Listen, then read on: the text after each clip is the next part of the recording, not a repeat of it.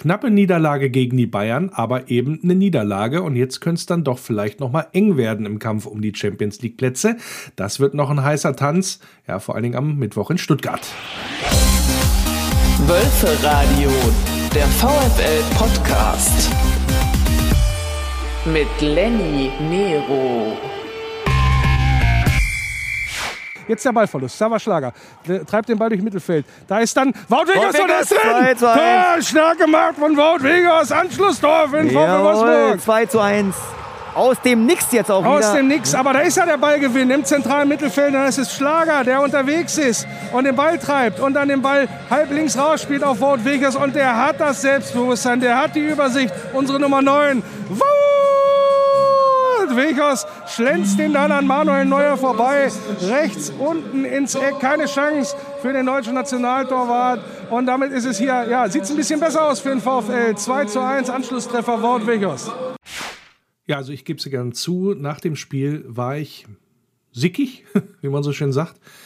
Das zu verlieren gegen die Bayern, so ein Gemischmasch aus, da war mehr drin. Und wann soll es denn mal klappen gegen die Bayern, wenn nicht, ja, in so einem Spiel, wo Lewandowski ausfällt, ein Goretzka nicht, wo da so viel Unruhe herrscht, wo man ja mehr mitnehmen könnte und dann hast du so einen beschissenen Spielverlauf und ja, einen überragenden Torwart bei uns drinne, der, der eine geile Saison spielt, der alles ja raushaut und der auch der top Leistung abgeliefert hat in dieser Saison und sich seine Patzer in Anführungsstrichen oder seine Fehler, die man ja auch ihm zugestehen muss, in so einer Saison ja ausgerechnet in so einem Spiel gegen die Bayern ja sich leistet. Da kam dann echt ein bisschen viel zusammen, fand ich, denn bleiben wir mal beim Positiven oder fangen wir mal mit dem Positiven an. Der VfL ist sehr, sehr gut rausgekommen ins oder ins Spiel reingekommen, fand ich. Man hat die Bayern sehr, sehr gut unter Druck gesetzt. Da waren ja viele Ballverluste auf beiden Seiten. Also Bayern längst nicht so dominant, wie man es letztendlich auch kennt. Und da hat man schon gezeigt von Seiten des VfL Wolfsburg, mit uns ist hier zu rechnen. So. Und dann, ich will nicht sagen aus dem Nichts, das 1 zu 0 durch Musiala überhaupt wie gesagt, spielt man Lewandowski nicht und dann kommt da so ein Nachwuchstalent bei den Bayern und der schenkt dir da zwei Tore ein und sorgt da sozusagen für ja, den Auswärtssieg der Münchner. Also es läuft doof oder es lief doof für den VfL Wolfsburg, muss man ganz klar so sagen. Und dann, ja, macht er das gut, dribbelt sich da durch, unsere rechte Seite viel zu passiv ja, kein richtiger Druck da auf den Ball führen. Dann will man auch jetzt nicht den Elfmeter dann vielleicht auch riskieren oder ja, und dann hat, ja, ist, hat er den Raum und kommt zum Abschluss nicht mal hart geschossen, aber gegen die Laufrichtung und da sieht Kuhn dann das erste Mal ja ganz doof aus, da so einen Kullerball dazu kassieren in die kurze Ecke.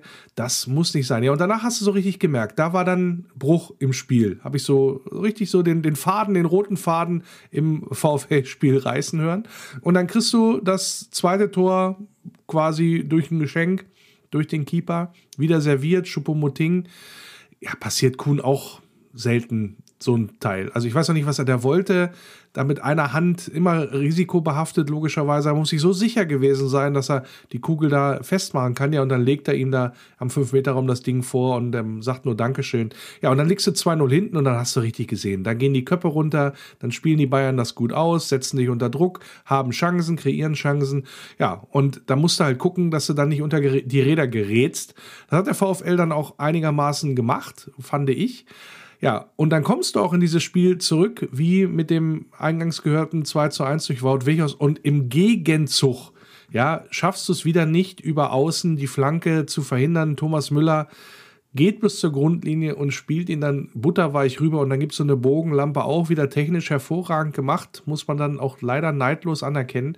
Aber das ist natürlich unnötig, dass es kracht. Also du bist wieder drin in der Partie, hast das Gefühl, jetzt geht wieder was und dann sofort im Gegenzug, ähnlich wie gegen Frankfurt, hat mich, hat mich ja daran auch erinnert, habe ich in der Reportage auch zusammen mit Roy Preger dann auch gesagt und das haben wir auch so ein bisschen ausgeweitet, das Ganze oder ausgewalzt, dass es genauso ein Neckbreaker ist dann wie nach dem 2 zu 2 2 gegen, ähm, ja, oder von Wout Wichers dann quasi mehr oder weniger im Gegenzug dann auch schon wieder das 3 zu 2 da kassiert durch einen individuellen Fehler. Ähnlich war es jetzt auch gegen die Bayern und das nervt natürlich auch. Schön, dass wir uns dann nochmal zurückgekämpft haben durch das Tor von äh, Maximilian Philipp. Das hören wir uns jetzt auch nochmal an bei Wölfe Radio Arena Live zusammen mit Roy Preger. Und äh, ja, dann geht es gleich weiter hier der, mit der Analyse. Gerhard, komm Junge, wechsel mal den Ball rüber. Ja, das macht er. Sucht er Wout Vegas auf dem Flügel, der da ausgewichen ist. Ja, spielt den raus dann zu Paulo Ottavio. So, Paulo, jetzt eine schöne Flanke. Ball kommt dann 5 Meter rum. Da ist der Ball drin! Tor, da ist der Ball drin, Maximilian ja, Philipp! Wir sind dran, da kommt zwei Tore. Wir sind drin und das sah, also das sah jetzt ein bisschen zu leicht aus Sicht des, der Bayern, was sie da angeboten haben. Also da war gar kein Druck mehr da. Wout Vegas macht die ja, Kugel am Strafraum fest, nimmt nochmal Paulo Ottavio mit auf dem linken Flügel, der dann quasi so aus 16 Metern den Ball an den 5-Meter-Raum spielt. Schöne Flanke. Neuer ist ein Schritt zu spät gegen Maximilian Philipp. Und wie im Hinspiel trifft Maximilian Philipp dann den Ball. Schöner Abschluss da, links oben ins Tor. Ja, aus kürzester Distanz. Also toller Spielzug vom VfL. Ja, Comeback von Paulo Ottavio mit einer Torvorlage. Ansonsten, um ja im Stilbild seines Fouls von Hoffenheim zu bleiben, so viele Schnitte hat er da nicht gesehen, hätte ich jetzt fast gesagt im Spiel. Und äh, das ja, wie gesagt, das Tor auch von Thomas Müller, beziehungsweise von Thomas Müller vorbereitet auf Musiala. Es geht auch so ein Stück weit da auf seine Kappe. Also klar, es sind immer noch die Bayern, hat auch nicht so viel Unterstützung gekriegt, Paulo Ottavio da auf der linken Seite, haben auch nicht so häufig zusammengespielt mit Joao Victor. Das hat man gemerkt und das ist natürlich dann auch eine Frage dessen, ja, was kann man dann gegen die Bayern mit so einer Konstellation nach, einer, nach einem langen Ausfall in Anführungsstrichen durch die Sperre plus einem Spieler, der da wenig Einsatzzeiten bekommen hat, dann auf der linken Seite in dieser Saison. Ja, was kann man dann reißen gegen die Bayern? Und das ja, muss man nochmal besprechen, glaube ich, weil, wie gesagt, mich hat es ein Stück weit schon überrascht. Und dann kommen wir jetzt mal zu den Sachen, die da auch noch am Rande eine Rolle gespielt haben dürften beim äh, VfL oder bei der Niederlage gegen die Bayern. Ja, so einen Spieler wie Joao Victor zu bringen, fand ich dann mutig, weil jetzt wäre jetzt auch nicht meine erste Wahl gewesen. Ich bin aber natürlich nicht beim Training und kann die Trainingsleistung dann nicht beurteilen. Das ist etwas, wo ich sage, ah, ausgerechnet gegen Bayern, oh, ähm, da äh, hätte, hätte man vielleicht auch nochmal eine andere Variante wählen können, sagen wir es mal so. Die Leistungsdaten sind jetzt auch nicht überragend gewesen ohne da jetzt da auf den Spieler da rumhacken zu wollen. Aber 30% Zweikampfquote, das hat man dann auch gesehen. Also man hat sich da wenig durchsetzen können von Seiten von Jao Victor. Aber das war insgesamt nicht so geschmeidig. Jetzt ist ja auch klar, wenn du in zwei Spielen äh, sieben Tore kassierst und vorher hat sie in der ganzen Rückrunde so mehr oder weniger nur drei kassiert, dann stimmt da auch was in der Feinjustierung letztendlich nicht. Klar, da waren jetzt auch Torwartfehler mit dabei, aber auch äh, auf der anderen Seite mit äh, Kevin Mbabu, der jetzt dann auch noch die fünfte Gelbe kassiert hat nächste Woche. Das heißt, da wird es wieder einen Wechsel geben auf der Außenverteidigerposition. Ja, hat man dann auch gemerkt, da, da hat die Sicherheit häufig gefehlt. Also 66 Prozent Passquote hinten raus bei Kevin Mbabo, das spricht dann schon eine deutliche Sprache, dass der Ball da sehr, sehr häufig zum Gegner ging. Und da hat man natürlich dann auch nicht die richtige Sicherheit letztendlich bekommen.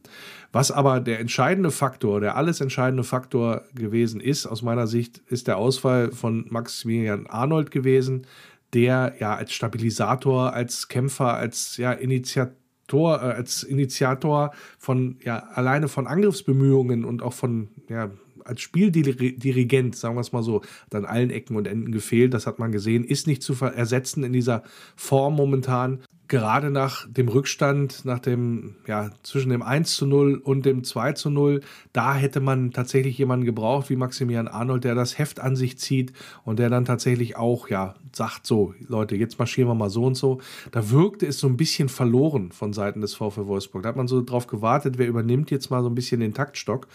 Und deswegen konnten da die Bayern auch gut aufspielen. 2 zu 0 ist gefallen und dann ist natürlich schwer mit dem zwei Tore Rückstand da gegen die Bayern zurückzukommen. Ja, das ist dann halt so, immerhin, und das nehmen wir positiv auch noch mit, wir haben sie gezwungen, sehr, sehr viel zu laufen. Also die Bayern laufen so im Schnitt äh, keine 114 Kilometer im Spiel, glaube ich. Und jetzt mussten sie 118 absolvieren, der VfL 120. Also unwahrscheinlich viel in, investiert beide Mannschaften in so ein Spiel. Und ja, Bayern letztendlich äh, auf 14 zu 8 Torschüsse. Das war schon dann verdient am Ende die Niederlage für den VfL, die es dann jetzt nochmal spannend macht. Insofern wird es dann auch nochmal drauf ankommen, wie wir in Stuttgart performen. Da spreche ich ja später in der Sendung auch noch drüber. Aber da geht es jetzt im Wesentlichen darum, jetzt den Faden nicht zu verlieren oder vielleicht sogar nervös zu werden. Denn die Dortmunder haben aufgeholt. Das sind jetzt weniger Punkte. Mehr Sorgen müssen sich wahrscheinlich noch die Frankfurter machen. Klar, aber trotzdem, hm, so ganz leicht von der Hand, wo so ganz sicher können wir uns jetzt nicht mehr sein, dass das alles so sich gut ausgeht. Da dürfen wir uns jetzt insbesondere dann gegen Stuttgart, aber vor allen Dingen am Samstag gegen Dortmund nichts erlauben. Niederlagen sozusagen verboten. Die haben wir jetzt erstmal kassiert, die beiden, die wir vielleicht haben durften, in Anführungsstrichen. Aber dann sollten wir nicht mehr Polster aufgreifen. Und da gilt es dann für die Mannschaft dran anzusetzen und auch das Ganze auch nochmal zu analysieren, warum und weshalb das jetzt insbesondere im Abwehrverbund nicht mehr so gut geklappt hat, wie noch ja in den Spielen davor, vor Frankfurt und vor Bayern. Vielleicht ist man sich auch ein Stückchen weit zu sicher gewesen. Ich weiß es nicht. Keine Ahnung, was da sonst noch eine Rolle spielt. Gibt ja auch die ein oder andere Unruhe im Umfeld, was zum Beispiel die Zukunft des Trainers angeht. Weiß ich nicht, ob das eine Rolle spielt. Bisher hat da die Mannschaft kaum darauf reagiert gehabt im Laufe der Saison. Vielleicht ist das jetzt anders. Können wir alles so ein bisschen reingeheimnissen. Ich habe jetzt noch gelesen, dass äh, Marcel Schäfer sogar im Gespräch ist bei Eintracht Frankfurt als neuer Sportvorstand. Das, äh, ja, würde ich jetzt auch ungern kommentieren wollen. Kann ich mir auch ehrlich gesagt nicht vorstellen. Aber das sind natürlich alles so Störfeuer, die jetzt kommen von der Seite, wenn es dann gerade auch um, ja, ich sag mal, den Kampf um die Champions League Plätze geht, die beteiligten Mannschaften. Also da wird noch einiges kommen und da kommt es dann, glaube ich, auch aufs Nervenkostüm an bei unserer Mannschaft. Und wenn wir da mental, ich sag mal, hart bleiben oder stark bleiben, dann werden wir das auch packen mit der Champions League, da bin ich ganz, ganz sicher. Nur, wie gesagt, diese Stärke, diese mentale Stärke, die müssen wir jetzt wieder finden. Zweimal hast du jetzt verloren. Zwei Spiele, die man auch verlieren kann, ehrlich gesagt, aber die man hätte auch nicht verlieren müssen, aus meiner Sicht. Und da geht es jetzt dann darum, den Kopf schnell wieder hochzukriegen, dass sich da jetzt nichts einschleicht, sondern dass du insbesondere dann schon gegen Stuttgart wieder zeigst, jawohl, wir wollen in die Champions League und so treten wir dann letztendlich auf. Und das Ganze ist natürlich jetzt auch Thema im Gespräch mit meinem ersten Gast hier im Wölfe Radio. Edeljoker.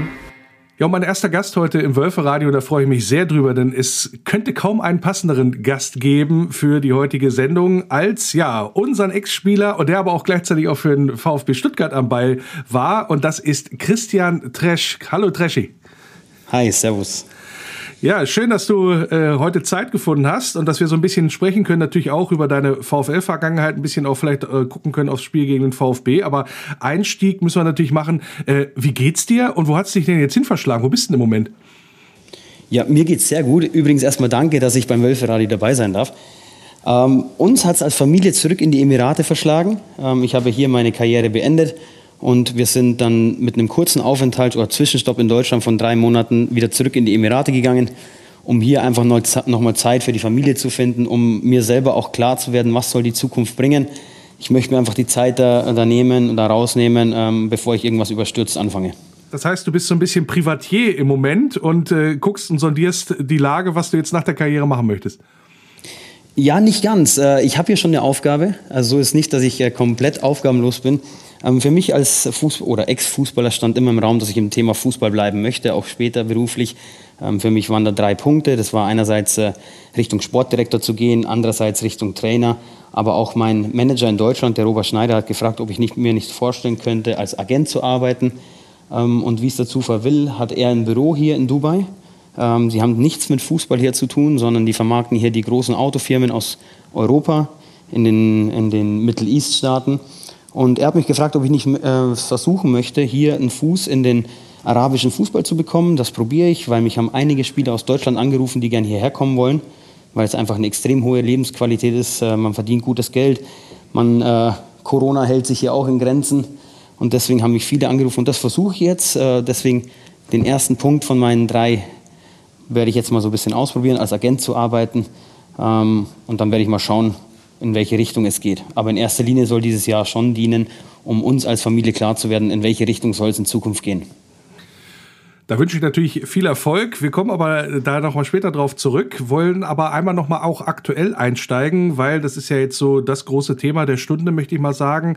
Äh, mehrere Vereine in Europa haben ja angekündigt, dass sie so eine Art Super League gründen wollen, Superliga in dem Sinne. Jetzt gerade du als jemand, der auch lange in diesem Business da unterwegs gewesen ist als Aktiver und jetzt da auch da weiter drin bleiben möchtest, wie bewertest du das, die ganze Geschichte, was sich da auch entwickelt hat im, ja, fast schon im Weltfußball? Also ich persönlich finde es nicht gut. Ähm, man weiß oder man merkt es immer mehr, man kann mittlerweile jeden Tag Fußball gucken. Es wird so eine langsam so eine Übersättigung am Fußball. gibt es da, es gibt eine Euroleague 2 soll kommen, eine Euroleague, eine Champions League, eine Super League. Ähm, ich glaube, irgendwann wird der Endverbraucher, sozusagen der Fan, das Interesse dann daran zu, äh, verlieren, die Fußballspiele zu gucken. Ähm, für mich ist das eher diese Super League, wollen sich Vereine hineinbringen, die noch mehr Gelb, Geld scheffeln wollen. Wahrscheinlich gibt es dann wieder einen extra Anbieter, da man zahlen muss, um die Super League anzuschauen. Natürlich ist es interessant, wenn äh, Real Madrid gegen Manchester United spielt oder Barcelona gegen äh, Chelsea, keine Ahnung, gegen die ganzen großen Vereine. Natürlich ist es interessant, wenn man die besten Mannschaften sieht. Aber für, für den Fan wird das Ganze, finde ich, immer unglaubwürdiger. Man merkt, die, die Verantwortlichen wollen immer mehr Geld aus dem Fußball machen. Die wollen das sozusagen auspressen wie eine Zitrone. Und das, finde ich, verliert so ein bisschen die Grundprinzipien vom Fußball. Ich ähm, erinnere mich daran, dass insbesondere auch im Nahen Osten, Stichwort Katar und so, das ja auch ein bisschen vorangetrieben wird. Also die Bayern machen da regelmäßig Trainingslager, bei Paris Saint-Germain ist man da mit drin, die Weltmeisterschaft findet da statt. Vielleicht kannst du einmal auch ja, weil es da auch so viel Kritik immer dran gibt, äh, insbesondere auch was die, den Spielort dann angeht für die WM. Vielleicht kannst du dann einmal sowas skizzieren, ähm, wie, sie, wie welchen Stellenwert hat denn der Fußball da überhaupt? Ja, der Fußball, also die arabische Bevölkerung hier jetzt in den Emiraten, ich kann von den anderen Ländern nicht sprechen, ich kann nur von hier sprechen, sie mögen Fußball sehr, sie sind generell sehr sportbegeistert, unabhängig vom Fußball. Sie lieben hier Fahrradfahren, sie lieben Cricket, ähm, deswegen, sie sind sehr sportaffin. Ähm, Fußball ist jetzt nicht so die, die Sportart, wo die Menschen in die Stadien strömen, es wird mehr am Fernsehen geguckt, aber auch nicht die großen Massen sondern es, ist, es wird guter Fußball hier gespielt, attraktiver Fußball, aber es ist nicht vergleichbar mit Europa oder generell mit Deutschland. Ist der Fußball nicht vergleichbar, sondern da fehlt einfach, ich sag mal, die Mentalität und auch ein Stück weit einfach die Qualität, um den ganz großen Fußball hier zu spielen. Es ist, äh, wir haben heute Mitte April, es hat 37 Grad draußen. Also es ist äh, von den Temperaturen auch allein schon nicht machbar, dass der Fußball so gespielt wird wie in Europa, weil einfach die äußerlichen Bedingungen nicht so sind. Die Vereine sind top ausgestattet, haben super Vereine, haben super Infrastruktur, aber das Gesamt, äh, wie soll ich sagen, Kapi äh, kaum, äh, Gesamtpaket ist nicht so wie in Europa vorhanden. Dann kommen wir mal auf die Bundesliga und auf den VfL Wolfsburg. 124 äh, Mal, habe ich entnommen, warst du für den VfL Wolfsburg am Ball, hast aber kein Tor geschossen. Wie kam das denn zustande? Haben sie dich nicht richtig eingesetzt? Ja, das wollte ich gerade eben sagen. Also ich wurde zu den ungünstigen Situationen habe ich einen Ball bekommen, wenn ich ein Tor schießen sollte oder auch wollte. Das hat nicht geklappt. Leider hat es nicht geklappt. Leider ja nur das eine Mal im DFB-Pokal. Ähm, ich glaube auch mit den 124 Einsätzen, es hätten wesentlich mehr sein können. Leider haben mich die ein oder anderen Verletzungen immer wieder zurückgeworfen. War ein bisschen ungünstig, aber gut, es war trotzdem eine sehr, sehr schöne Zeit und vor allem auch erfolgreiche Zeit, die ich beim VfL genießen durfte. Wie verfolgst du denn den VfL immer noch? Oder hast du gesagt, das aktive Karriere, das habe ich jetzt sozusagen hinter mir gelassen, oder hast du doch immer noch ein Äuglein drauf? Nein, also ich verfolge den Fußball natürlich noch. Ich glaube, das wird mein Leben lang so sein. Ich liebe den Fußball, ich habe es geliebt zu spielen. Ich glaube, so ganz ohne geht es gar nicht. Es ist mal schön, ein bisschen Abstand zu gewinnen von dem ganzen Zirkus, muss man fast auch teilweise sagen.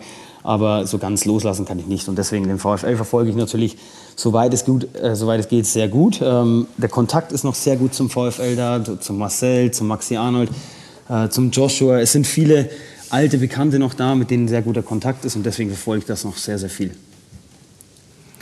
Jetzt gab es ja am Wochenende eine Niederlage gegen Bayern. Jetzt die alte Fußballerfrage, woran hat es gelegen?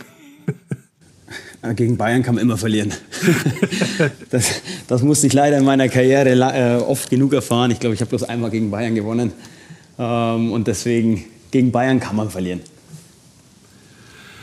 Das heißt, äh, jetzt, weil was so die Pläne angeht oder auch die Ziele, dass der VfL in die Champions League kommen könnte oder kommen möchte, das siehst du jetzt durch so einen Rückschlag oder auch durch die Niederlage in der Woche vorher gegen Frankfurt nicht gefährdet? Nein, ganz und gar nicht. Also ich hatte immer das ganze, die ganze Saison über das Gefühl, dass der VfL äh, ganz konstant spielt. Sie haben sehr sicheren Fußball gespielt. Man hat eigentlich, ich glaube, zwischendurch hatte man gar nicht mehr im Kopf, wann der VfL das letzte Mal verloren hat. Das war ja dann zig Spiele her. Jetzt hast du mal zwei Niederlagen bekommen, aber ich sehe deswegen die Champions League Quali nicht gefährdet. Man muss natürlich aufpassen, weil mit Dortmund ein Konkurrent dazukommt, die natürlich auf alle Fälle in die Champions League wollen. Aber ich bin mir sicher, der VfL schafft das. Woran denkst du denn an deiner Zeit oder in deiner Zeit in Wolfsburg ja, also am liebsten zurück? Und gibt es auch so eine Erfahrung, wo du sagst, äh, das hätte ich mir gern geklemmt? Ja, also generell, also mit Wolfsburg sind wir sehr verbunden. Ich habe zwei Wölfe hier zu Hause, meine zwei Töchter sind in Wolfsburg geboren. Also ich denke eigentlich, oft öfters am Wolfsburg, aber wenn ich explizit an den VfL denke, ist natürlich der Pokalsieg, die Vizemeisterschaft, aber auch äh, die Relegation, die wir gewonnen haben. Es war zwar eine miese Saison, die wir gespielt haben, aber mit einem glücklichen Ende und ich glaube, das muss man auch wertschätzen, dass man auch mal in schlechten Zeiten dann doch noch in der Liga bleibt. Das war auch eine große Erfahrung. Äh, wenn du jetzt fragst, was würde ich äh, oder was würde ich am liebsten streichen, ich glaube, es war von meiner Seite her ein bisschen ein Fehler, damals das Kapitänsamt anzunehmen im VfL von Felix Magath. Ähm, ist so gewesen. Ich war neu, ich glaube, ich war eine Woche hier und er hat mich zum Kapitän gemacht. Ich war 23 Jahre alt. Ähm, da sagt man natürlich nicht Nein. Im Nachhinein wäre es vielleicht besser gewesen, Nein zu sagen. Aber er weiß, in welche Richtung es dann gegangen wäre. Warum hättest du abgelehnt oder ablehnen müssen? Weil ich einfach ein neuer Spieler war. Ich konnte nicht so akzeptiert werden wie andere Spieler, die schon Jahre im Verein sind, die schon deutscher Meister mit dem VfL geworden sind. Wie gesagt, ich war eine Woche da, vor dem Pokalspiel bin ich gekommen, damals in Leipzig. Äh, ich kannte Marcel, ich kannte Patrick Helmes und Arne Friedrich, mehr kannte ich nicht. Und dass man dann gleich äh, zum Kapitän gemacht wird, der ja das ganze Heft in die Hand nehmen soll. Ich glaube, das war nicht richtig. Und deswegen wäre das ein Punkt, wo ich sage, okay, das würde ich vielleicht in Zukunft anders machen. Aber in der Situation selbst war es genau richtig, weil ich einfach gesagt habe, ich bin neuer Spieler, der Trainer gibt mir die Ehre, das, äh, das Kapitänsamt zu übernehmen. Da sagt natürlich jeder ja. Gibt es denn irgendeine Anekdote, jetzt vielleicht auch so ein bisschen abseits vom, vom Fußballerischen, was da in Wolfsburg äh, gewesen ist, wo du sagst, also das, das, das werde ich auf ewig verbinden mit äh, dem VfL. Geburt deiner Töchter hast du schon gesagt, aber das ist so ein Ding, das, das hätte ich jetzt so in Wolfsburg nicht erwartet oder das ist mir besonders nett auch in Erinnerung geblieben. Ja, da gibt es schon was. Äh, als wir Pokalsieger geworden sind und Vizemeister in der Saison, sind wir nach jedem Spiel feiern gegangen, damals ins Tau. Ich weiß gar nicht mehr, ob es das gibt. Ich glaube nicht. Ähm, und es war, wie gesagt, es waren schon legendäre äh, Sachen dabei. Auch wenn du verloren hast, sind wir trotzdem feiern gegangen. Und ich glaube, das war auch so ein Schlüssel bisschen. Die Mannschaft hat zusammengehalten. Da waren eigentlich immer alle dabei. Äh, deswegen war das schon, wo mir hängen bleibt. Auch so als Team Spirit hat das echt was für uns gebracht damals. Jetzt hast du ja so mit in Anführungsstrichen Weltstars wie Kevin De Bruyne auch zusammengespielt, gerade in dieser äh, Vizemeistersaison. Wenn du das einmal nochmal so Revue passieren lässt, wie ist das, wenn du dann auch mit solchen Leuten auf dem Platz stehst, so vom, ja, äh, vom Fußballerischen her, vom Gefühl her? Was, was ist da? Hast du auch immer das Gefühl gehabt, egal wie es läuft im Spiel, da sind Leute auf dem Platz, äh, die reißen das dann schon für uns oder wie musst du das, wie kann man das bewerten? Ja, ich glaube schon, dass man es so bewerten kann. Ich muss ja selber sagen, ich äh, reihe mich eher so in die Kategorie Arbeiter ein. Ähm, ich glaube, es gibt wesentlich begnadetere Fußballer wie mich. Ich will mich jetzt nicht kleiner reden, wie ich war oder wie ich bin. Ähm, aber bei mir ist halt viel über die Arbeit gekommen. Ich glaube, da gibt es den einen oder anderen, den es beim VfL ähnlich ging wie bei mir. Und dann war es natürlich schon so, wenn Spiele waren, die auf der Kippe standen, wo du hinten lagst, wo es 0-0 stand, dass es einfach Spieler gaben, die das Heft in die Hand genommen haben. Unter anderem Kevin, auch Diego, äh, der kleine Diego damals, die sich hinten am Ball abgeholt haben und haben das Spiel nach vorne getrieben.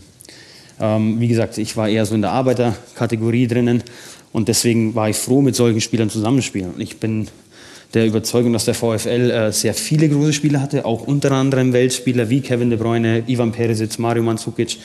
Die Spieler haben alle noch eine Karriere hingelegt. Äh, ja, es ist eine schöne Karriere gewesen von den Spielern auch. Ihr hattet ja auch die besondere Situation in der Pokalsiegersaison ähm, mit dem tragischen Tod von Junior Malanda, was euch dann nochmal so zusammengeschweißt hat, möchte ich mal sagen.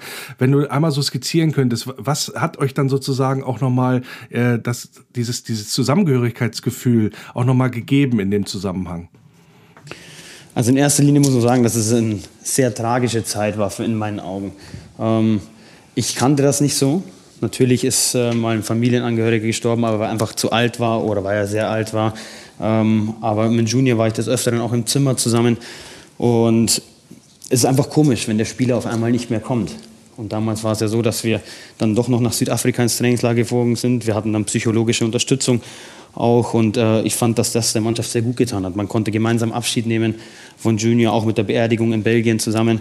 Und das hat alles nochmal so einen, ja, so einen Schub gegeben, dass man einfach mehr zusammenhält, dass man für den anderen da ist. Und das finde ich, hat man in der Saison dann auch gemerkt. Man hat, wenn einer einen Fehler auf dem Platz gemacht hat, war ein anderer dafür da und hat geholfen, auch wenn es dann mal nicht geklappt hat, wenn man verloren hat. War trotzdem die Mannschaft zusammen, ist unter anderem feiern gegangen danach. Und das waren einfach Sachen, wo ja sehr besonders waren in dem Jahr. Und ihr habt ja dann am Ende auch den Pott geholt. Habt ihr dann auch gesagt, also wir holen das Ding jetzt auch für Junior? Ja, definitiv. Ähm, Junior war ein Teil von uns. Für mich war Junior ein unfassbarer Spieler. Für mich hat Junior auch eine Weltkarriere gemacht. Allein von seiner Physis her war er unglaublich. Er hatte auch ein unglaubliches Spielverständnis. Ähm, es ist traurig, dass so ein Mensch so früh gehen musste von uns. Aber ich glaube, ein Stück weit konnten wir uns selber das beweisen oder konnten auch ein Stück weit zurückgeben, indem wir den Pokal dann auch geholt haben. Ja, und dann habt ihr da gestanden in Berlin mit dem goldenen Ding in der Hand. Was hast du da auch gedacht in dem Moment? Also ich muss sagen, in Deutschland ist es, glaube ich, sehr schwer, einen Titel zu gewinnen, weil es einfach den FC Bayern gibt. Es gibt Borussia Dortmund, die mittlerweile auch Leipzig, äh, die das Maß aller Dinge sind in Deutschland. Deswegen ist es für mich schon was Besonderes, dass ich einen Titel holen durfte, auch mit dem Supercup noch, dass wir da sozusagen zwei Titel geholt haben in einem Jahr. Es ist schon was Besonderes und genießen. Also die Party danach war unglaublich. Ich glaube, ich habe selten so eine Party erlebt wie nach dem Pokalsieg und von dem her, ich glaube, ich würde gar nichts anders machen, sondern einfach nochmal den Moment genießen, auch wo wir in Wolfsburg angekommen sind. Es war so schön, wie viele Leute auf, dem, auf der Straße waren, wie viele Leute mitgefeiert haben, es genossen haben, dass Wolfsburg einen Titel geholt hat. Und dadurch hast du ja natürlich nicht nur nationale Präsenz, sondern auch internationale Präsenz. Und das war natürlich, glaube ich, generell für Wolfsburg, für die Stadt Wolfsburg auch, aber auch für Volkswagen sehr wichtig. Jetzt hast du ja sehr viel erlebt. Du hast in Stuttgart gespielt, du hast in Ingolstadt gespielt, du hast äh, im Ausland gespielt, bist Nationalspieler gewesen. Wird, geht ja auch immer darum, dass was der Fußball, wenn Fußball Deutschland auf Wolfsburg blickt, dann ist das immer sehr, sehr kritisch. Wie bewertest du das auch in der Rückschau? Also auch einer, der sozusagen fast alles gesehen hat in seiner Karriere. Ja gut, das mit, den, mit der Tradition ist für mich immer so ein Thema. Sie Leipzig, Sie Hoffenheim, die sind aus der Bundesliga nicht mehr wegzudenken. Und die, diese Vereine haben wesentlich weniger Tradition wie der VfL. VfL äh, gibt schon über 70 Jahre und deswegen äh, ist für mich das ein Verein mit Tradition. Da kann man sagen, was man will. Nur weil der Verein nicht äh, 1800 noch was irgendwas gegründet hat, ist es für mich trotzdem ein Verein mit Tradition. Aber für mich muss auch kein Verein Tradition haben. Wenn es ein Verein in die Bundesliga schafft, dann hat er das verdient. Sei es, äh, natürlich wird es immer mehr mit den finanziellen Mitteln, aber für mich ist äh, Wolfsburg ein großer Verein Natürlich ist mit Volkswagen ein Mutterkonzern dabei, der extrem unterstützt, aber auch nicht mehr so wie in Jahren zuvor, sondern jetzt hat man sich das auch hart erarbeitet, dass man da steht, wo man jetzt ist. Und das muss man akzeptieren und das muss man auch schätzen. Was der VfL jetzt auf die Beine gestellt hat, ist schon was Besonderes. Und spielt sozusagen gegen deinen Ex-Club oder bei deinem Ex-Club äh, mit dem VfB Stuttgart äh, am Mittwoch. Äh, Gibt es da auch noch Kontakt? Also, dass du nach Stuttgart Kontakt hast? Ja, da gibt es auch noch Kontakt. Äh, zum Thomas Hitzelsberger natürlich, den ich aus Stuttgarter Zeiten und Wolfsburger Zeiten natürlich kenne. Ähm, Zeugwart ist noch Kontakt da. Also ist schon noch Kontakt nach Stuttgart da, auch wenn die Mannschaft sehr nicht mehr das ist, wo ich damals war. Also es sind viele Spiele weg. Daniel Didavi ist noch da, den einen oder anderen kenne ich noch, aber ähm, so wie in Wolfsburg ist auf jeden Fall nicht der Kontakt da. Was glaubst du denn dann auch zum Spiel? Der VfL, ja, muss ja quasi punkten, um den Traum von der Champions League aufrechtzuerhalten. Die Stuttgarter, äh, ja, relativ safe. Da geht, glaube ich, relativ wenig noch in der Liga. Äh, was glaubst du, was gibt es für ein Spiel? Ich glaube, es wird ein sehr interessantes Spiel. Beide Mannschaften sind sehr gut im Unschaltspiel. Ähm, natürlich ist der VfL Favorit in dem Spiel, ähm, aber Stuttgart darf man nicht vergessen, spielen auch eine gute Saison für ihre Verhältnisse, ähm, haben einen recht guten Kader mit guter Erfahrung und jungen Spielern. Ähm, ich glaube, es wird ein sehr attraktives Spiel, aber nichtsdestotrotz glaube ich, dass der VfL die Oberhand behält und das Spiel gewinnen wird. Kommen wir zum Schluss nochmal auf die, ja, ich sag mal, Entwicklung im deutschen oder auch im europäischen Fußball zurück. Äh, Stichwort Nationalmannschaft. Wie gesagt, du hast ja auch zehnmal für Deutschland gespielt. Dann gab es so ein paar Verletzungen auch, die dich da zurückgeworfen haben. Bist du am Ende, ähm, ich sag mal, traurig, dass es da insbesondere nicht mehr geworden sind als die zehn Spiele? Hättest du gerne mehr gemacht? Oder ist das, ist das so ein Ding, wo du sagst, okay, muss man so annehmen, waren Verletzungen, ist, gehört halt zum Fußball mit dazu?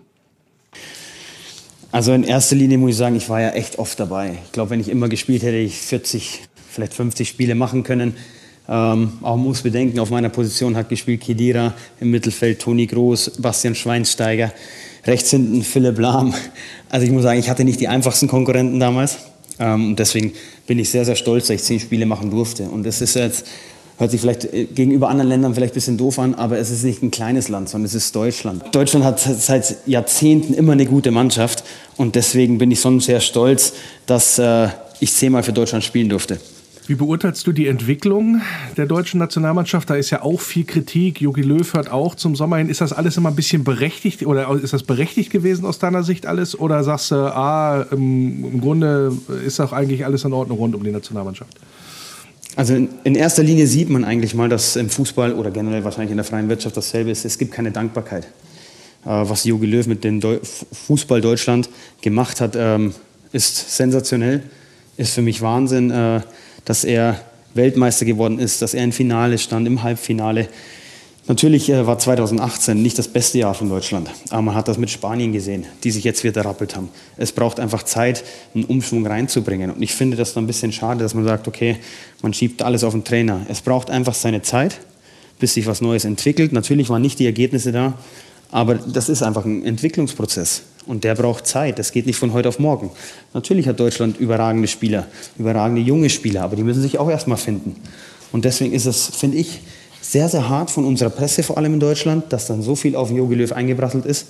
Ich muss sagen, Chapeau, wie er damit umgegangen ist. Und ich wünsche ihm so sehr, dass er mit Deutschland noch Europameister wird und einen guten Abschluss hat. Und die Frage, wer wird Nachfolger? Was glaubst du? Schwer zu sagen. Ich bin immer der Auffassung, dass in Deutschland äh, soll es einen deutschen Nationaltrainer geben. Ähm, ist schwer. Für mich ist Ralf Rangnick ein Kandidat. Man muss natürlich gucken, wer ist auf dem Markt gerade eben die ganzen jungen deutschen Trainer wie Julian Nagelsmann, glaube ich, ist einfach noch zu früh. Hansi Flick. Aber da wollte ich gerade sagen, aber dann natürlich Hansi Flick äh, sich am Wochenende da, ich glaube, mehr als ins Spiel gebracht hat, ist das für mich natürlich ein heißester Kandidat auf den Bundestrainer. Kennst du ihn persönlich? Hast du mit ihm zu tun gehabt in deiner Karriere? Ich hatte mit ihm zu tun, als ich bei der Nationalmannschaft war. Er war Co-Trainer damals. Ich finde, Hansi ist ein sehr, sehr sympathischer Mensch. Ein Mensch mit unglaublicher Fußballahnung. Also ich glaube, er weiß alles, hat viel erlebt, hat viel in seiner Trainerlaufbahn erlebt. Und was er natürlich bei Bayern mit der Mannschaft gemacht hat, letztes Jahr mit sechs Titeln, ist natürlich außergewöhnlich und äh, ich zolle ihm meinen größten Respekt dafür. Letzte Frage. Wann sehen wir dich denn mal wieder in Wolfsburg? Es ist Heimaturlaub geplant im Sommer. Oh, ob, wir nach, es nach Wolfsburg schaffen, sei dahingestellt. Man weiß ja nicht, wo es mit Corona hingeht. Ähm, wie es mit den Impfungen weitergeht, generell in Deutschland, was dann erlaubt ist, das ist, äh, ja, steht alles noch in der Schwebe. Aber natürlich so bald wie möglich ist es das Ziel, wieder in Wolfsburg zu sein, da wir auch viele Freunde außerhalb vom Fußball dort haben, wollen wir auf alle Fälle wieder da zurückgehen. Und da würden wir uns sehr drüber freuen, äh, dich wieder hier in Wolfsburg mal begrüßen zu dürfen. Das war Christian Tresch, unser Ex-Spieler und ehemaliger auch deutscher Nationalspieler, jetzt gelandet in den Vereinigten Arabischen Emiraten. Und wir haben ein bisschen geplaudert über seine Verbindung noch zu Wolfsburg, über die aktuelle Lage auch beim VfL. Und ich danke dir für das Gespräch. Sehr gerne. Dankeschön. Wir sind die Wölfe. Und jetzt begrüße ich hier im Wölferadio den Rolf Tameling. Er ist von der JSG Auekicker. Das ist in der Nähe von Hannover, äh, bei Burgdorf sozusagen, beziehungsweise TSV Burgdorf ist ja auch VfL-Kooperationsverein. Und bei der JSG Auekicker ist der Rolf Jugendwart. Und mit ihm wollte ich einmal sprechen jetzt auch über ja, das Spiel des VfL Wolfsburg gegen die Bayern, aber auch wegen der ganz interessanten ja, Charity-Aktion, die es da gibt. Ähm, aber ich sage erstmal Hallo. Hallo Rolf. Hallo Lars, ja, schönen Dank für die Einladung hier. Ja, und du bringst ja schon auf den Punkt, ne? Das Spiel am Wochenende. Ja, schmerzt es dich noch, sagen wir es mal so. Weil war ja mehr drin irgendwie, gefühlt. Ja, ähm, wir hatten ja vorher schon mal gesprochen. Ich habe da schon gehofft, dass wir da auf einen Sieg kommen, die drei Punkte einfahren. Wären auch total wichtig gewesen nach der Niederlage gegen Frankfurt. Es ist nicht so gelaufen. Boah, letztendlich der Mannschaft, was kann man der Mannschaft mitgeben? Da fehlt der letzte Kick noch in meinen Augen. Ich sehe die Spiele zwar nicht im Fernsehen, da bin ich dagegen. Ich gehe lieber live ins Stadion in Wolfsburg. Aber es fehlt der letzte Kick und es wird jetzt richtig spannend zum Schluss. Leider. Ist die Mannschaft gefestigt genug, um das nach Hause zu reiten oder hast du doch Sorge? Ja, gut, wenn ich dann lese, dass die ganze Abwehr wackelt und der Torwart dann auch noch blöderweise Fehler macht, boah, muss man schauen, was da draus wird. Der Trainer muss jetzt seine Gedanken bei der Mannschaft haben und nicht bei irgendeinem Wechsel oder was in Zukunft kommen könnte, sondern die Mannschaft festigen. Sollen ja zwei neue Außenverteidiger eingesetzt werden im nächsten Spiel. Man muss unbedingt gegen Stuttgart punkten, um mental wieder voll da zu sein, um diesen, diesen Kraftakt dann noch zu schaffen. Also da ist vieles jetzt, was gemacht werden muss. Und die Mannschaft muss in der Kabine sitzen und sagen, wir wollen das. Und nicht sagen, naja, wir machen das irgendwie. Ja gut, gegen Bayern hat man ja auch zumindest äh, am Anfang oder auch in der zweiten Halbzeit deutlich das Gefühl gehabt, dass man wollte, aber dann leider dann auch, äh, ich denke so an die Chance von Jerome Roussillon, wo er fast alleine auf den Neuer zuläuft und dann ja fast kläglich äh, verschießt. Das sind alles so Sachen, also die Mannschaft will schon, ähm, aber ähm, glaubst du, dass so die, der psychische Aspekt, insbesondere vielleicht auch mit den ganzen Störfeuern drumherum, Trainerzukunft und so nochmal eine Rolle spielt jetzt die letzten Spiele? Ja, ist ja viel Gerede drumherum, auch mit dem Trainer. Das ist alles unnötig zu, zu dem Zeitpunkt. Der Trainer will sich da auch nicht klar bekennen. Jetzt kann man auch wieder verstehen, es ist alles ein Riesengeschäft dahinter. Ja, das kann mit reinwirken. Es ist, es ist nicht so einfach. Ja, das ist ein besser Schneider kann ich dazu nur sagen. Ja, das, das, das äh, genau, werden wir, glaube ich, auch abwarten müssen, gerade insbesondere wie das Spiel gegen Stuttgart äh, ausgeht wird äh, und vor allen Dingen dann auch gegen die Dortmunder. Also verlieren sollte ja. man beide Spiele nicht, würde ich mal sagen, Gelle? Nee, verlieren sollte man nicht. Ähm, da, da, kann man nur auf Sieg und volle Pulle spielen und die Dortmunder sind schlagbar. Die gehören nicht zu den Top-Mannschaften in meinen Augen. Aber man hat den Vorteil und ein positives muss man sehen, wenn man sich die ganzen äh, Spiele noch anschaut, die da kommen. Da ist jeder nochmal gegen jeden am Bande und auch die anderen können Punkte lassen, wenn man selber jetzt auch gegen die Bayern Punkte lassen musste. Hoffen wir das Beste. Also ich möchte gerne, wenn wir wieder zum Fußball können, Champions League sehen. Ich habe das schon mal in dem Stadion gesehen. Tolle Stimmung da drin. Möchte ich gerne wieder hingehen und das meinen Kindern auch mitgeben können, die ich da mitnehmen würde. Kommen wir mal zum eigentlichen Anlass dessen, warum du heute hier zu Gast bist. Nämlich, äh, ihr, äh, du bist Jugendwart bei der JSG Aue Kicker. Ähm, das ist ein, ein, Zusammenschluss von mehreren Vereinen, unter anderem um TSV Burgdorf. Das sind auch äh, VfL-Kooperationsvereine, die da am Werk sind. Wenn du einmal so ein bisschen skizzieren könntest, VfL-Kooperationsverein, was heißt das? Was passiert da? Äh, was, wie muss man sich das vorstellen? Ah ja, okay, dann kommen wir mal dorthin. Also vielleicht ist ein bekannter Name, Marco Kresic ist Leiter der Erlebniswelt. Marco Kresic hat mal beim TSV Burgdorf unter anderem Fußball gespielt, bevor es ihm weiterging. War dann an der Fußballspule bei 96, bevor er nach zum VfL Wolfsburg wechselte. Daher haben wir einen ganz guten Draht zu ihm und auch zum VfL Wolfsburg. Und wir sind ein neu gegründeter Jugendbereich, muss man das sagen. Die Jugendmannschaften gab es schon vorher. Es besteht aus drei Vereinen im Umkreis und wir haben uns einen starken Partner gesucht, um diesen Jugendbereich voranzubringen, um die Trainer besser ausbilden zu können, um der Jugend äh, noch ein bisschen was zu zeigen. Das heißt, wir machen, können Trainingseinheiten beim VfL Wolfsburg mit deren Jugendtrainer machen, die vorher abgesprochen sind.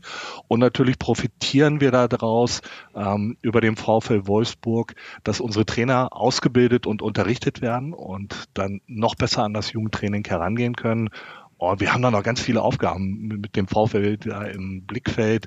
Wir wollen Schulen besuchen, den Sport allgemein wieder fördern, das nach vorne bringen. Und das machen wir alles mit so einem starken Partner, wie ich den VfL Wolfsburg, der riesige Erfahrungen dahinter hat, die wir gerne abschöpfen möchten. Umgekehrt ist das natürlich auch ein Benefit für den VfL Wolfsburg. Ja, ähm, tief im Verein Feindesland, ne? Ja, tief, tief in Hannover. hier, hier, sind viele 96 Flaggen, aber auch andere. Ähm, aber hier kommt es drauf an, nicht unbedingt welcher Verein es ist. Es ist natürlich gut, dass der VfL Wolfsburg ist, aber sie machen sich halt hier bekannter dadurch ne, und wird positiver aufgenommen. Und ich freue mich schon auf den Tag, äh, wann wir ein Herrenspiel gegen den VfL Wolfsburg anbieten können, auch im Rahmen einer sportlichen kleinen Veranstaltung. Veranstaltung. Also nichts Leistungsmäßiges dahinter, da können wir mit unser Herren nicht mithalten, aber dass wir das hier mal zeigen können in unserem Stadion. Gut, in Hannover kann ja sportlich mit dem VfR sowieso keiner mithalten, was die, was die Liga angeht. Insofern gibt es vielleicht auch die Möglichkeit, mal so ein kleines Freundschaftsspiel da auch abzu, abzu absolvieren, ja, was das angeht.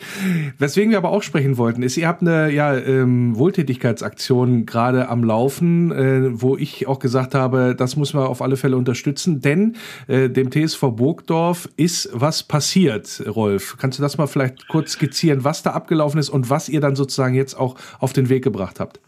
Ja, mich begleitet das Ganze immer noch mit Kopfschütteln, obwohl es jetzt schon ein paar Wochen her ist.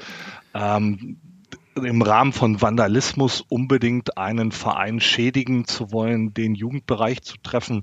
Ähm, bei uns, man sieht es auf den Link, den du ja da angegeben, angibst oder angegeben hast, ähm, ja einige Fotos davon. Man hat einer unserer Mannschaftsbusse genommen, die für die Jugend bereitsteht, damit sie zu Auswärtsspielen gebracht werden können hier in der Region, hat damit eine Platzrunde gedreht und das hört sich jetzt alles so nett an, ist mehrfach in die Banden reingefahren, in die Bandenwerbung, hat riesige Zerstörungen da angerichtet und das ganze Fahrzeug, nachdem man das dann in einen Steinhaufen noch reingefahren hat, die dort zur Pflasterung standen, ähm, hat einen Totalschaden.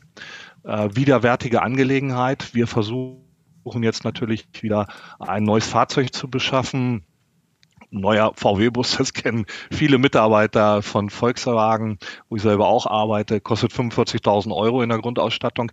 Über den VfL Wolfsburg in Zusammenarbeit äh, mit der Erlebniswelt bekommen wir da schon einen erheblichen Preisnachlass. Trotzdem reichen unsere Mittel da nicht mehr aus und uns fehlen noch 12.500 Euro um das wieder wettzumachen. Selbst wenn man den Täter findet, bekommen wir den Schaden nicht ersetzt. Und wir haben da ein Prämiensystem ausgewählt, in dem wir nicht gesagt haben, boah, spendet einfach was für uns, sondern wir haben Prämien drin, ganz viele ähm, Sachen vom VfL Wolfsburg. Unter anderem ein frisches, original unterschriebenes Trikot der aktuellen Mannschaft was wir zu vergeben haben. Das kostet, wenn man sich das so anschaut, äh, die Fanartikel, alles ein bisschen mehr, aber dahinter steckt, hm, einmal ist der Fanartikel da, dann natürlich ein kleiner Bonus, damit wir auf diese 12.500 Euro kommen und ein neues Fahrzeug beschaffen können. Und natürlich müssen wir auch die Versandkosten mit einrechnen. Das Ganze funktioniert aber auch nur, wenn wir die 12.500 Euro zusammenbekommen. Das ist äh, eine Sache, die über den Kicker und Fairplate läuft, dort äh, treuhändisch verwaltet wird. Wenn wir diese 12.500 Euro nicht zusammenbekommen, bekommt jeder Einzahler sein Geld wieder zurück. Ja, und da drücke ich euch natürlich ganz, ganz fest die Daumen, dass das klappt, weil, ja, ich, ich sage mal, die Mutter der Dummen ist immer schwanger und wenn dann so ein mhm. Vandale da irgendwie rumfährt und meint, das irgendwie vielleicht auch noch äh, witzig findet oder wie auch immer, da ist das natürlich eine Sauerei und gerade wenn es dann einen Verein so hart trifft, wie es bei euch jetzt der Fall ist, da drücke ich natürlich die Daumen, dass ihr das kompensiert kriegt und dass es auch den einen oder anderen VfL-Fan gibt, der euch da vielleicht unterstützen könnte. Soweit die entsprechenden Informationen und die Links, die werde ich natürlich dann auch mit rein reinpacken hier in, in Informationen beim Wölferadio, dass dann vielleicht der ein oder andere Euro nochmal zusammenkommt. Ich hoffe mal auf die Wolfsburger. Da hoffen wir drauf, auf alle Fälle. Wolfsburger helfen ja auch gerne, so ist es ja nicht. Und ja. äh, das habe ich besprochen, auch äh, die Situation nicht nur beim VfL, sondern auch die Charity-Aktion rund um die JSG Aue Kicker habe ich besprochen mit Rolf Tameling, VfL-Fan aus der Nähe von Hannover. Da setzt sich einer ein für den VfL. Das finde ich gut. Und ich danke dir für das Gespräch. Lars, vielen Dank auch an dich. Ne? Ciao. Kombinationsspiel. Und das Kombinationsspiel im Wölferadio spiele ich auch heute wieder mit einem Experten für den kommenden Gegner und das ist der TV-Journalist und VfB Stuttgart-Fan Tim Meixner. Zum Wohle, grüß Gott. Ja, vielen Dank. Schön, Lenny, mal wieder hier zu sein. Freut mich sehr. Ja, freut mich auch grundsätzlich. Bei dir pfeift's im Hintergrund, sitzt wahrscheinlich irgendwo auf dem Balkon und äh, guckst den Vögeln zu beim äh, Schnattern. Na, ich kann dir das natürlich auch, also wenn du, wenn du auf eine ähm, stille Atmosphäre hoffst, also das kennst du ja als Wolfsburger, dann kann ich natürlich auch reingehen, wie du, wie du das möchtest. Ah, nee, alles gut so, alles gut so. Ich gönne dir ja dem, das bisschen Frühling, denn äh, ja, nachdem ihr ja ziemlich äh, gestartet seid, als wäre es total heiß in Stuttgart, in dieser Saison seid ihr ja doch dann irgendwo im Mittelfeld gelandet, wo er hingehört. Insofern gar keine Frage, dass das alles in Ordnung ist für mich. Äh, aber lass uns doch mal sportlich einsteigen und äh, aktuell vor allen Dingen auch. 2-1 äh, verloren bei Union Berlin, äh, ja, kann passieren, aber war wahrscheinlich auch nicht so eingeplant bei euch, gehe ich mal von aus.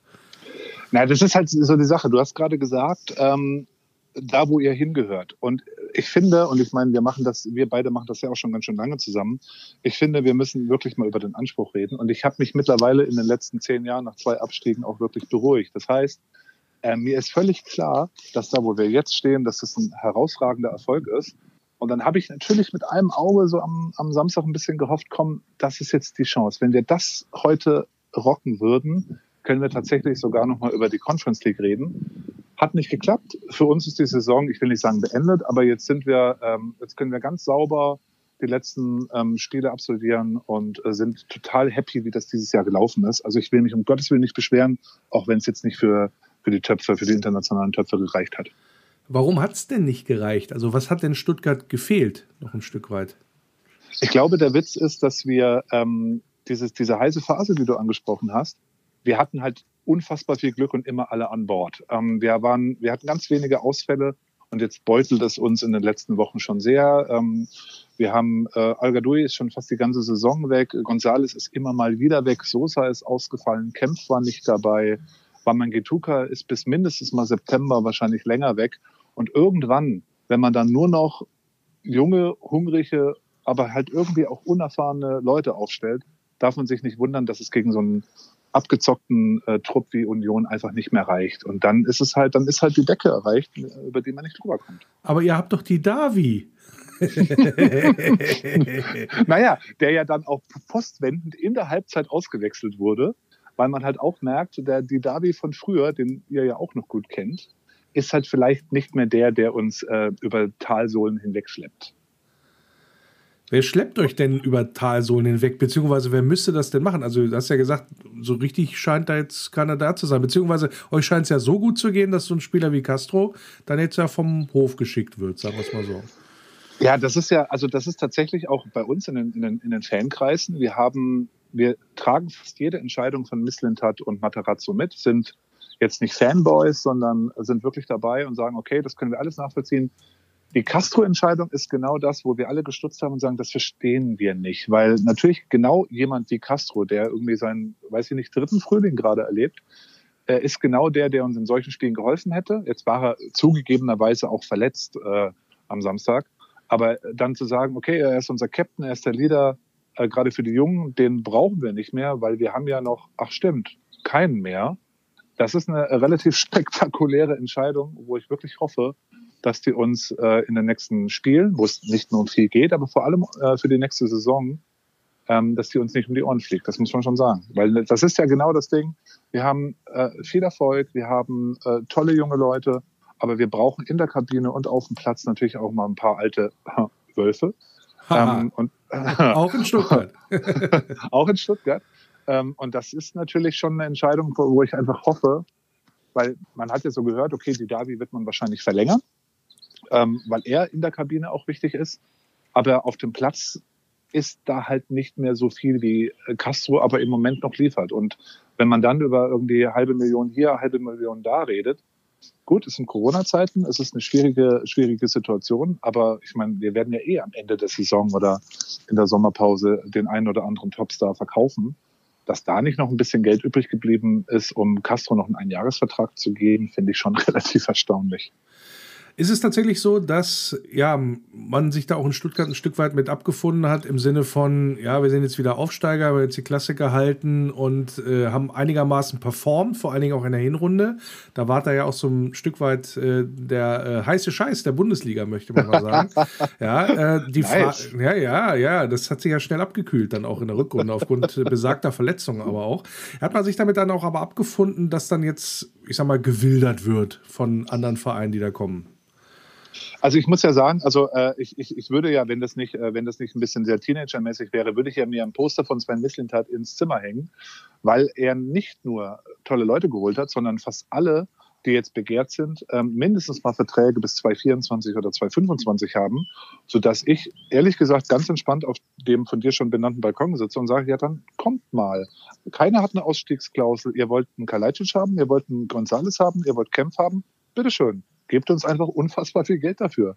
Dann sind wir auch gerne dabei äh, zu reden, weil wir nicht mehr den Anspruch haben, zumindest im Moment nicht, dass wir irgendwie äh, in der Champions League oder, wie man heute sagen würde, in der Super League ähm, mitspielen dürfen. Ähm, nein, wir wollen uns erstmal stabilisieren, wir wollen wirklich ankommen, wir wollen nicht in einem Jahr schon wieder krachen gehen. Und wenn da irgendwie von einem Kader, der im Gegensatz zu früher nicht acht, neun gute Leute hat, sondern der wirklich 14, 15 gute Leute hat, na dann gut, dann wenn Borussia Dortmund einen neuen Stoßstürmer braucht, weil da vielleicht der blonde Norweger geht, okay, gebt uns, weiß ich nicht, 30 Millionen Euro für Kalajdzic und dann sagen wir, Dankeschön. Aber geht ihr dann nicht trotzdem krachen, wenn ihr genau die Leute abgebt, wo ihr vielleicht was aufbauen könntet mit? Ja, das ist halt so eine Sache. Ne? Äh, natürlich, wenn man sich wünschen könnte, würde man sagen, behaltet alle, lasst es uns weiter aufbauen. Die sind alle Anfang 20, lasst uns in Ruhe entwickeln. Aber die Realität ist halt, wir haben auch Minus von 40, 45 Millionen Euro dieses Jahr gemacht. Und irgendwo muss das, die Kohle ja herkommen. Und ach, guck, oh Schreck, äh, über die Zuschauer klappt es schon mal nicht. Ähm, also müssen wir irgendwo unsere Wettbewerbsfähigkeit auch durch Verkäufe hinkriegen. Und Missland hat halt immer gesagt, ähm, sein Wunsch wäre äh, sozusagen an die, ähm, an die europäischen Top 5 zu verkaufen.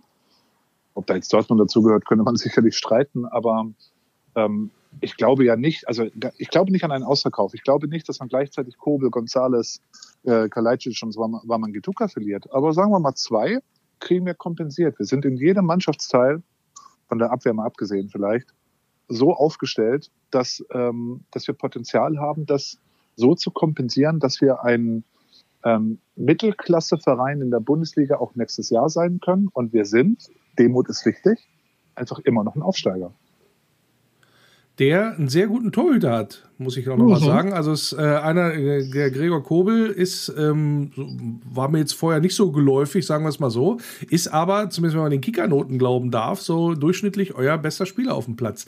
Ist das der ähm, Rückhalt, wo du sagst, jawohl, den müsste man aber auf alle Fälle dann letztendlich auch halten? Der war ja, der war ja äh, nach Augsburg ausgeliehen, ähm, als er Hoffenheim gehört hat. Und dann habe ich ihn gesehen und äh, oft gedacht, okay, das ist ein guter durchschnittlicher Torhüter. Dann kam er zu uns und ich dachte, wenn er gut Durchschnitt passt irgendwie im Moment zu unserer Situation. Und auf einmal, seit er sich auch vorne den Pony ein bisschen rasiert hat, vielleicht sieht er jetzt auch besser, ähm, seitdem ist er tatsächlich ähm, auf einem Niveau, dass ich mich nicht wundern würde, wenn zum Beispiel Borussia Dortmund feststellt, warte mal, guter Torhüter, hm, da müssten wir mal anfragen. Also wir sind tatsächlich sehr stolz und sehr glücklich mit ihm. Äh, und er ist genau der Rückhalt, der ähm, uns vielleicht auch ein paar Jahre lang gefehlt hat. Kalajdzic hast du schon angesprochen, auch so ein ja, Shootingstar, genau wie der Silas da bei euch, der jetzt ja verletzt ist. Was macht ihn denn überhaupt so stark? Also, ich meine, das ist ja eher so ein, so ein zwei Meter Schlacks, habe ich immer so den Eindruck, aber scheint relativ häufig sich, äh, wichtig und äh, richtig zu stehen. Ja, ich habe, also wenn, wenn man, wenn man sich ähm, mit ihm beschäftigt, ähm, so wie es früher irgendwie, der kam ja, der kam ja aus Österreich, ähm, da war es dann schon so, dass man gesagt hat, okay, das ist bestimmt einer, der wartet und den ho hohen Dinger runterpflückt. Aber ich meine, ich sehe ja nun mal jedes Spiel und er hat eine unfassbare Technik, eine erstaunliche Geschwindigkeit und ein unfassbares ähm, Timing und zwar auch am Boden, nicht nur in der Luft. Ähm, und eine enorme Ruhe mittlerweile am Ball. Ähm, der spielt mit seinen 22 Jahren ähm, so, als hätte er schon ein paar Jahre Bundesliga hinter sich. Ähm, ich weiß nicht, woher das, woher das nimmt. Ich glaube, das ist auch ein bisschen charakterbezogen, weil er einfach bodenständig, aber erfolgsorientiert ist. Aber der hat tatsächlich ähm, eine enorme Fähigkeit, alles zu verbinden. Nicht nur, äh, nicht nur Größe, sondern Schnelligkeit, sondern auch Technik. Und hat natürlich mit Borna Sosa auch jemanden, der irgendwie immer genau weiß, wo er denn dann den Ball hinspielen muss. Und ich glaube schon, dass das jemand ist, wenn der ähm, zu einem größeren Verein wechseln würde, der würde da nicht krachen gehen. Also ich glaube schon, der könnte, keine Ahnung, bei Borussia Dortmund 20 Tore schießen, ohne sich groß anstrengen zu müssen. Wie hat sich denn vielleicht auch der Fußball, den Materazzo spielen lässt, bei euch aufgrund der Verletzung auch anpassen müssen? Weil das war ja gerade in der Hinrunde, ich denke da, weil du jetzt irgendwie zum 250. Mal Borussia Dortmund erwähnt hast, bei dem, äh, ja, was, 5-1 oder was? Da habt ihr die ja, ja, quasi überrollt. Also es war ja so, ich sag mal, Überfall, Guerilla-Fußball, hätte ich jetzt fast gesagt, der da gespielt worden ist.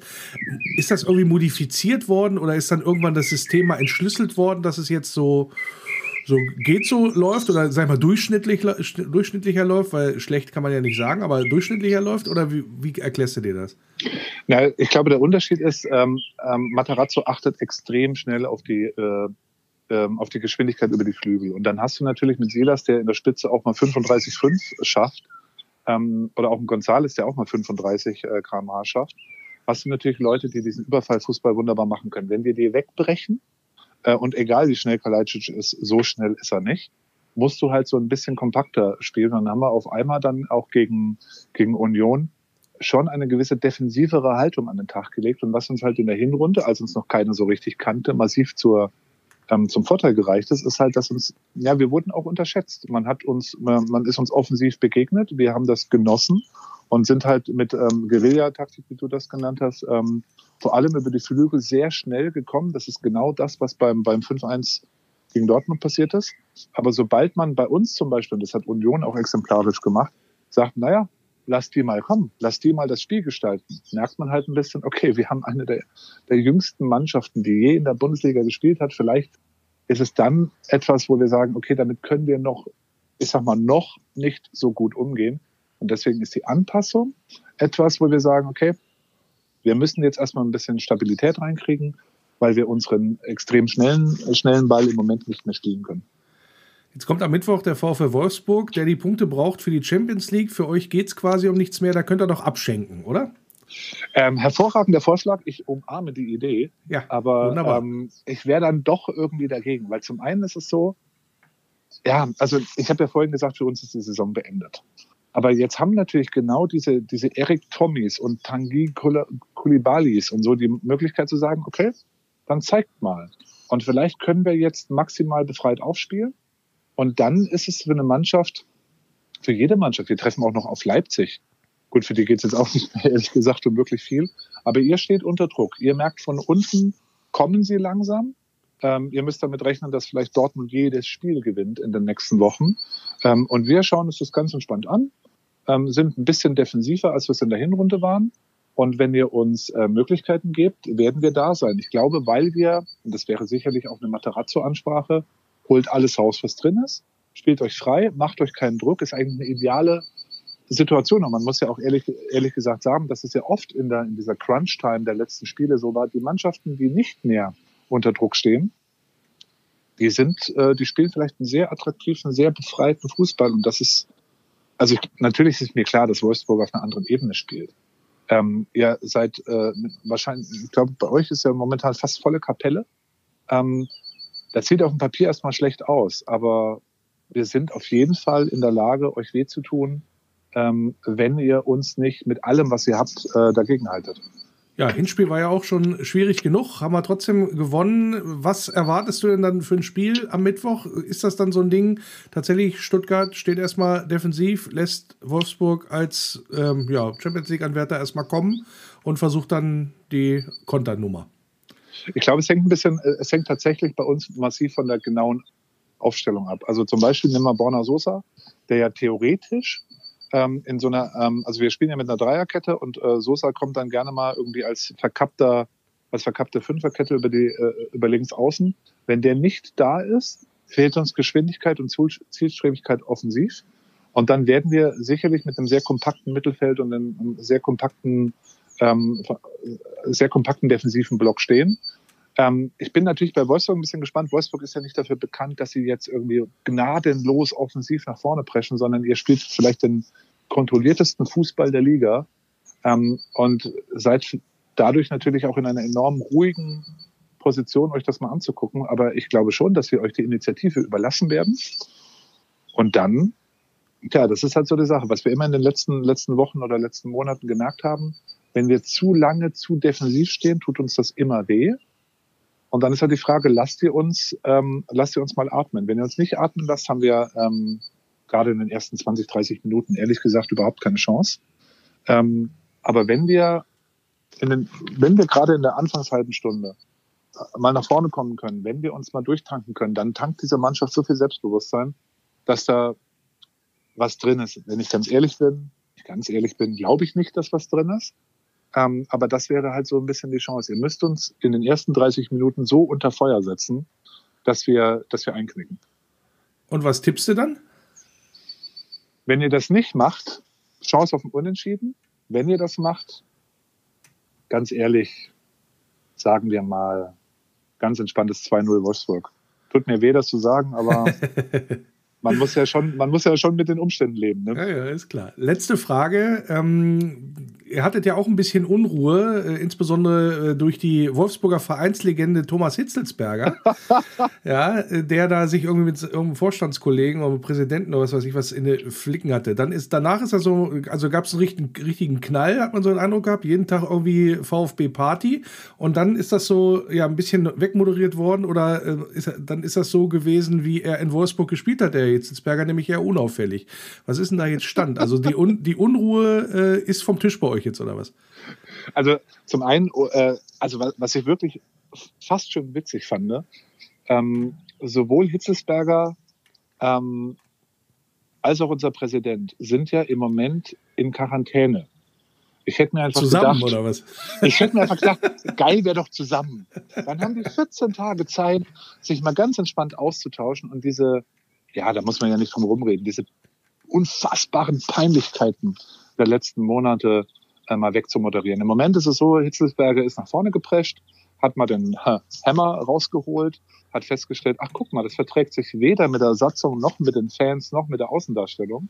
Hat sich dann äh, korrigiert, hat äh, zurückgesteckt und jetzt ist so eine Art Burgfrieden. Ich meine, was geholfen hat in diesem ganzen Schlamassel, nahezu jeder, der in dieser fürchterlichen Datenschutzaffäre beteiligt war, ist rausgeschmissen worden. Ähm, wenn jetzt dann mal der Sommer kommt und wenn dann mal irgendwie die Saison abgeschlossen ist, kann man das, glaube ich, tatsächlich hinter sich lassen. Und dann haben wir, ähm, dann haben wir irgendwann mal wieder Ruhe im Verein. Aber das war schon äh, in einem in einem Verein, den ich sehr liebe, der irgendwie seit sehr, ne, seit 128 Jahren am Start ist. Das war mit eines der peinlichsten, äh, peinlichsten Episoden, die ich hier erlebt habe. Ähm, und ich glaube, wir haben das jetzt langsam hinter uns. Sagt Tim Meixner, TV-Journalist und wie wir gehört haben, Experte und Fan für den und vom VfB Stuttgart. Und äh, ja, ich danke dir recht herzlich für das Gespräch. Ich danke dir auch. Der Eintracht Braunschweig-Witz der Woche. Warum sind Blondinenwitze eigentlich immer so kurz? Das ist doch klar, damit man sie auch als Eintracht Braunschweig-Fan versteht.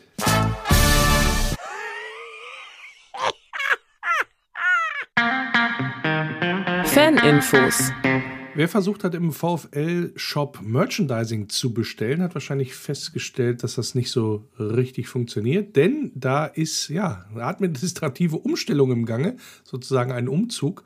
Und deswegen hat der Wölfe-Shop bis noch zum 21. April geschlossen. Da sind keine Online-Bestellungen möglich. Also, wer was bestellen möchte aus dem Wölfe-Shop, dann erst wieder ab Donnerstag. Wer trotzdem dringend was braucht, T-Shirt oder so, mit ein bisschen grün-weiß, der ist natürlich auch gut aufgehoben im Wölferadio-Shop. Link wie immer sozusagen unten in den Kommentaren beziehungsweise im Anhang. Und natürlich werden wir mit Wölferadio Arena Live wieder auf Sendung gehen beim Spiel gegen den VfB Stuttgart. Da sind wir dann auf Sendung Jan und Tim ab Mittwoch, glaube 2015 sind die beiden drauf. Könnt ihr euch dann einschalten und dann ja dieses wichtige Spiel für den VfL Wolfsburg verfolgen bei Wölfe Radio Arena Live. Also reinschalten und reinhören bitte.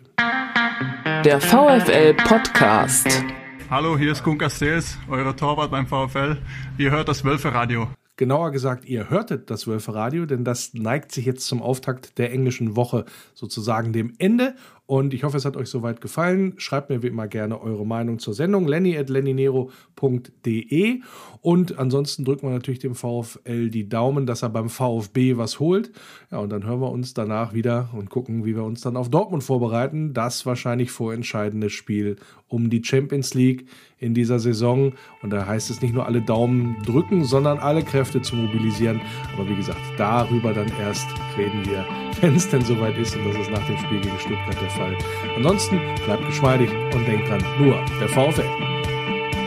Über die Brücke kommt mein Tempel in Sicht. Ein grünes Licht ist wunderschön. Jedes Mal aufs Neue, dieses Gefühl, wenn ich ihn dort sehe. Kann nur schwer beschreiben, wie es mir Lies in meinen Augen, was dort geschrieben steht. Immer nur der VfL. Immer nur der VfL. Immer nur der VfL.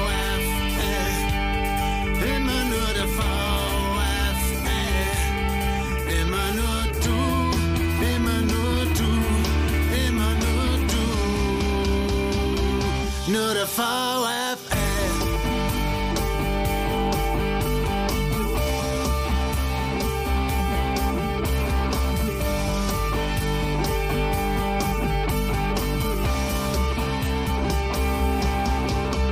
Wir singen, wir springen, wir tanzen. Für Wolfsburg mein Verein. Und ich bin mir sicher, wird ewig so sein.